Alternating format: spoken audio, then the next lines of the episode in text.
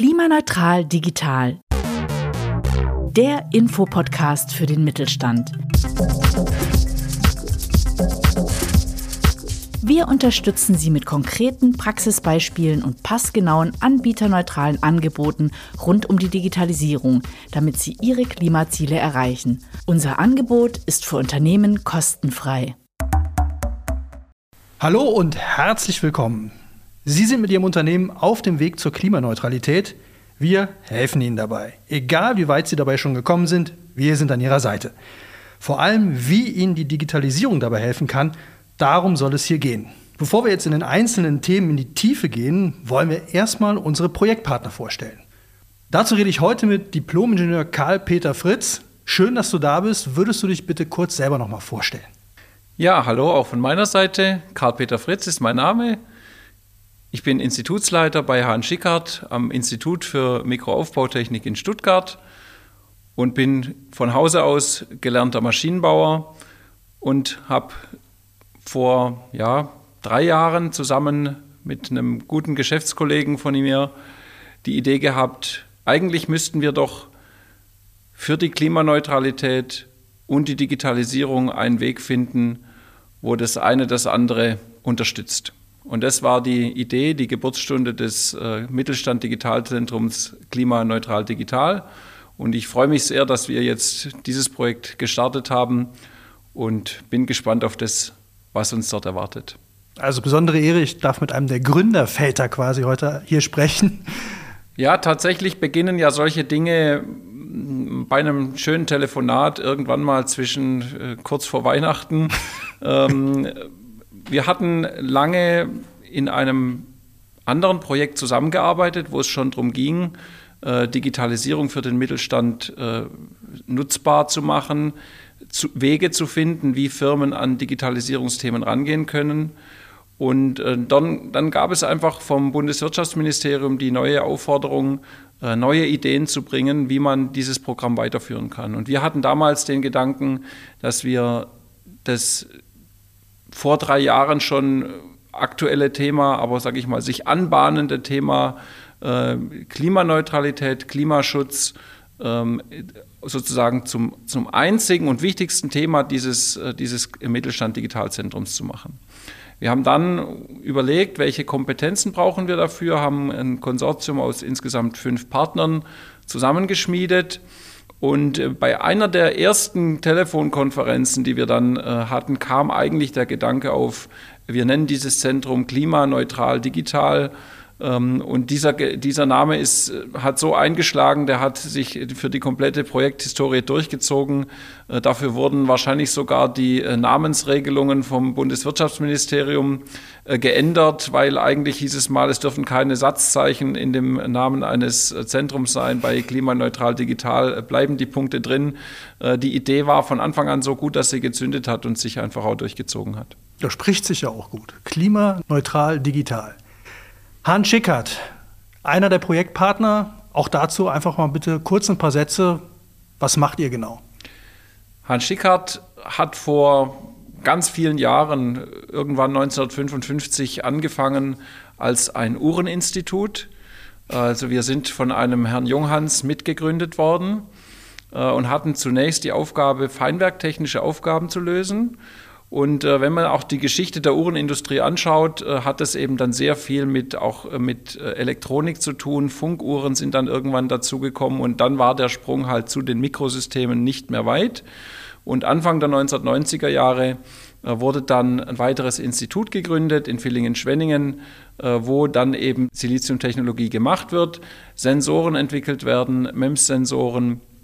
Und so hat sich Hans Schickhardt heute zu einem Komplettanbieter im Bereich der elektronischen Mikrosysteme entwickelt, also sprich äh, von äh, der Entwicklung von neuen Sensoren über die Integration solcher Sensoren in Gesamtsysteme bis hin zu Anwendungen im Life Science Bereich, im Industrial Bereich. Und diese ganze äh, Kette bieten wir als Hans Schickard an. Wir sind selber, ich sag mal, eine Forschungsfirma. Das heißt, wir sind sehr stark auch im Bereich der Produktentwicklung, äh, visionäre äh, Produktgestaltung tätig ähm, haben mittlerweile auch eigene Fähigkeiten, um Produkte auch zu fertigen.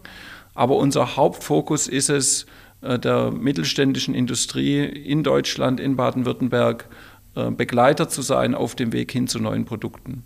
Unser Markenclaim heißt Visions to Products und der beschreibt sehr äh, gut, was unsere Mission ist. Auf der einen Seite neue Themen aufgreifen, Visionen generieren, aber dann auch mit den Firmen den Weg bis hin zu den Produkten zu gehen. Jetzt habe ich ja eingangs gesagt, wir wollen helfen, Firmen auf dem Weg zur Klimaneutralität zu unterstützen, zu begleiten, zu informieren vor allem auch.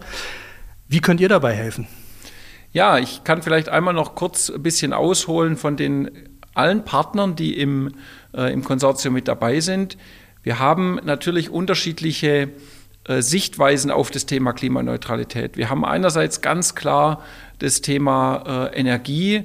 Wo kommt die Energie her? Wie ist die Energie, ähm, ja, diese Sourcing sozusagen? Ähm, ist die Energie, die ich habe, äh, aus welchen Quellen kommt die? Hier haben wir im ähm, ZSW natürlich einen super Partner im Konsortium und wir kommen als Hans Schickhardt mit einem anderen Blickwinkel äh, an das Thema ran. Wie können wir Firmen helfen? Und zwar ganz stark mit dem Blickwinkel der Produktion.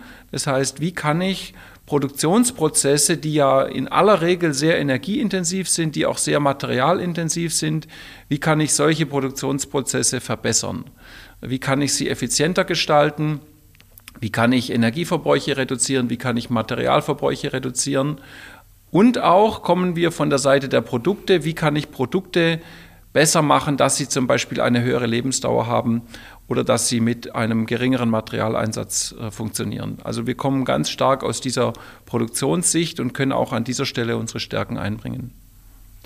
Wem würde das denn jetzt konkret helfen? Ganz pauschal könnte man sagen, äh, allen Firmen und Betrieben, die Maschinen im Einsatz haben, um ihre Dienstleistungen oder Produkte zu, zu generieren. Also das kann ganz klassisch bei Handwerksbetrieben anfangen, ein Bäckereibetrieb, der einen energieintensiven Backofen betreibt, bis hin zu Firmen, die halt Fertigungsstraßen haben. Ähm, das ist die, die Seite der Produktion. Und auch äh, Firmen, die Produkte entwickeln, wo sie wissen, ähm, mit der Produktentwicklung sind wir insoweit unzufrieden, als wir sehen, dass wir vielleicht hohe Ausschüsse, Ausschussquoten haben, dass wir hohen Materialeinsatz haben, äh, auch an dieser Stelle lohnt sich dann der Blick äh, auf äh, das tatsächliche Produkt und wo kann ich hier Verbesserungspotenziale finden. Gibt es da mal ein konkretes Beispiel, wo man das besonders gut erkennen kann, wem ihr und wie ihr den Leuten und den Firmen dann helft? Ich kann ein Beispiel erzählen, haben wir mit der Firma Bizerba gemacht. Die Firma Bizerba stellt ja Wagen her, kennt jeder vom Metzger. Äh, sie stellt aber auch ähm, Verpackungsanlagen her, in denen Lebensmittel, die zubereitet worden sind, dann gewogen und direkt verpackt werden. Und äh, die Firma Bizerba kam auf uns zu und hat gesagt, wir möchten unsere, den Zustand unserer Maschinen besser kennenlernen, um Verschleißteile äh, regelmäßig zu tauschen, damit unsere Maschinen eine längere Lebensdauer haben. Und äh, dort war die Frage, ähm, wie erkenne ich eigentlich, wann der richtige Zeitpunkt ist, um ein Verschleißteil auszutauschen? Wie kann ich auch verhindern, dass ich auf Verdacht irgendwelche Bauteile austausche, sondern wie finde ich den richtigen Zeitpunkt? Und hier war die Frage an uns, äh, das sind die äh, Verschleißteile, typische Verschleißteile einer solchen Anlage, macht uns Vorschläge, äh, mit welcher Sensorik ich den Zustand dieser Verschleißteile überwachen kann, um dann den Zeitpunkt genau zu bestimmen, jetzt ist es Zeit, dieses Teil auszuwechseln.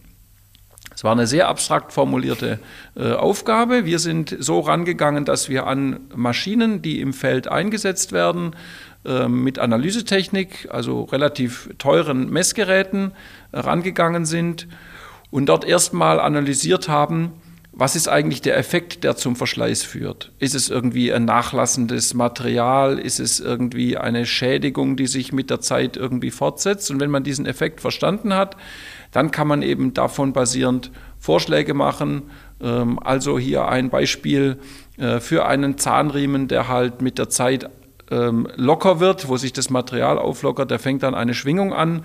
Dann kann ich sagen, ich kann einen Sensor entwickeln, der diese Schwingung überwacht. Und wenn die Schwingung ähm, über ein bestimmtes Maß hinausgeht, ist das eben das Anzeichen dafür, dass dieser Zahnriemen ausgetauscht werden muss.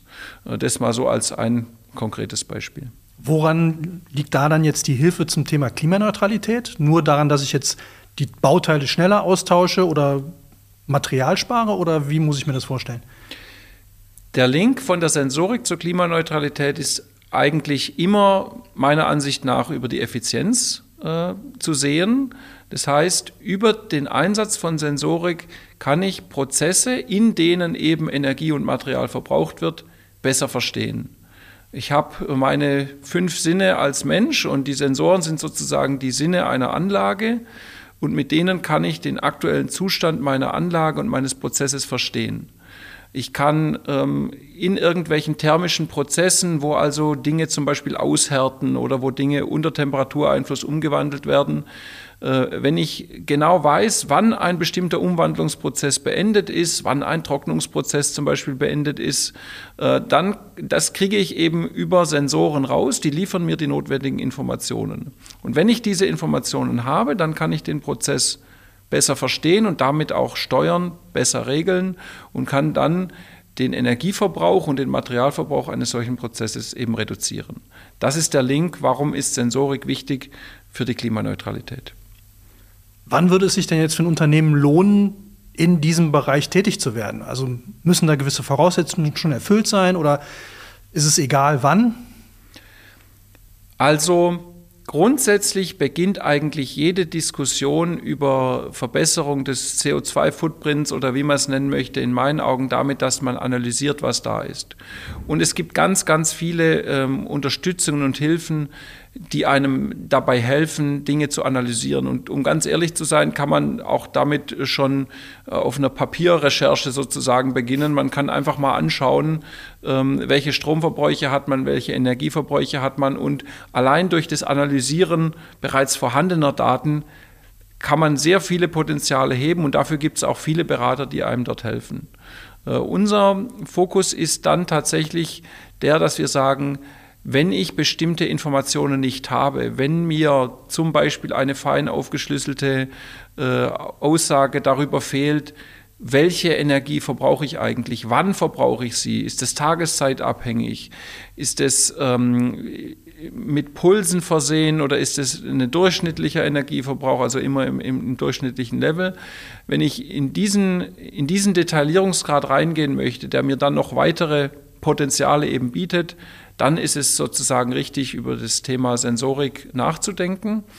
Äh, und auch hier kann man eben wieder kaskadiert anfangen. Es gibt äh, auch jetzt schon kommerziell viele Anbieter, die zum Beispiel auch Stromverbräuche direkt an Maschinen tracken können.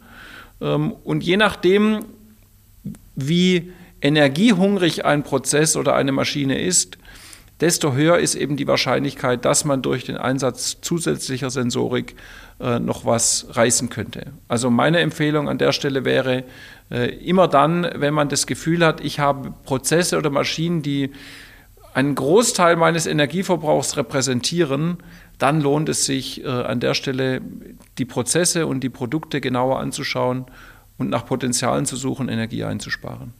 Ganz kurz noch, würde es sich auch lohnen, wenn ich jetzt gerade in der Gründungsphase bin, ähm, mir da Hilfe zu holen? Also quasi schon vorausschauend zu überlegen, äh, wo könnten diese Energieverbräuche entstehen und dann mit Sensorik zu arbeiten? Das ist eine ganz äh, super Perspektive, die das nochmal auftut. Mir ist spontan jetzt durch den Kopf gegangen, ähm, wenn ich in der Gründungsphase bin, dann habe ich ja sogar die Möglichkeit, auf der Produktgestaltungsseite noch viel zu tun. Also bevor ich eine Produktion aufbaue und diese dann optimiere, muss ich ja mein Produkt erstmal entwickeln. Und wenn ich mein Produkt bereits mit der Perspektive entwickle, dass ich zum Beispiel nur solche Materialien einsetze, die sich dann später recyceln lassen oder dass ich ein modulares Konzept habe, was sich halt ähm, effizienter produzieren lässt, dann ist es vor dem Hintergrund schon mal super interessant, auch in der Gründungsphase natürlich äh, schon über diese Themen nachzudenken, auch unsere Beratung da in Anspruch zu nehmen. Und natürlich auch, wenn man sagt, mein Produkt ist fertig entwickelt und ich muss dafür eine Produktion aufbauen, auch dann macht sich das natürlich sehr bezahlt, weil viele Dinge, die mit der Sensorik zu tun haben, haben auch was mit der Infrastruktur zu tun, die ich um eine Maschine drumherum brauche. Ich brauche halt eben auch Möglichkeiten, Daten zu sammeln, Daten weiterzugeben. Und wenn diese Dinge im Vorhinein mitgeplant werden, im Vorhinein mitbedacht werden, dann kann man dort sehr viel effizienter arbeiten, als wenn man jetzt nachträglich Dinge nachrüsten muss.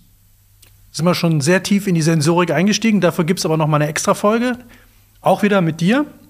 Gibt es noch irgendwas zur Firma, zu euch als Projektpartner, was äh, noch nicht gesagt wurde, was du noch gerne erwähnen möchtest? Ich möchte einfach nochmal auch das zum Ausdruck bringen. Wir machen ja als Hahn Schickard Forschungsprojekte in unterschiedlichsten Richtungen. Wir sind dadurch, dass wir Aufbau- und Verbindungstechnik betreiben, also im Prinzip Systeme zusammenbringen, sind wir auch an keine Branchen geknüpft. Wir können vom Automotive über Medizintechnik, über Industrial arbeiten. Und dieses Projekt Klimaneutral Digital, merke ich schon auch, ist bei uns auch ein, ein, Projekt, was aus einer sehr hohen intrinsischen Motivation auch der Kolleginnen und Kollegen dann bearbeitet wird. Weil sie in diesem Projekt auch die Möglichkeit und den Sinn sehen, durch unsere technischen äh, Angebote, die wir haben, einen Beitrag zu leisten, dass wir etwas gegen die Klimakrise tun. Äh, das ist diese Motivation und die hat uns selber motiviert, diesen Antrag zu schreiben. Und ich spüre es auch im ganzen Projektteam, dass diese Motivation einfach auch, auch zieht und, und hilft und man Dinge nicht nur um des Gemachthabens willen tut, sondern mit der klaren Vision, äh, auch einen Beitrag zu leisten, wenngleich dieser Beitrag äh, eben auf Dinge beschränkt ist, wo wir gut sind und andere Partner gibt es, die ganz andere Blickwinkel haben. Ich freue mich auf das Projekt. Alle Infos zu dieser Folge, zu Hans Schickert und zu allem, was Sie sonst gerne noch wissen wollen, finden Sie in den Show Notes. Auch die Kontaktadresse zur Klimaneutral Digital. Karl-Peter Fritz, vielen Dank, dass du heute hier warst. Wir sprechen uns nochmal zum Thema Sensorik. Bis dahin, macht's gut und bis zum nächsten Mal. Tschüss. Vielen Dank auch von meiner Seite und ich freue mich auf eine Begegnung, gerne mal direkt auch bei uns in Stuttgart. Klimaneutral Digital gehört zu Mittelstand Digital. Das Mittelstand Digitalnetzwerk bietet umfassende Unterstützung bei der Digitalisierung. Gefördert vom Bundesministerium für Wirtschaft und Klimaschutz. Alle Informationen finden Sie unter klima-neutral-digital.de. Konzept und Produktion Audiotextur.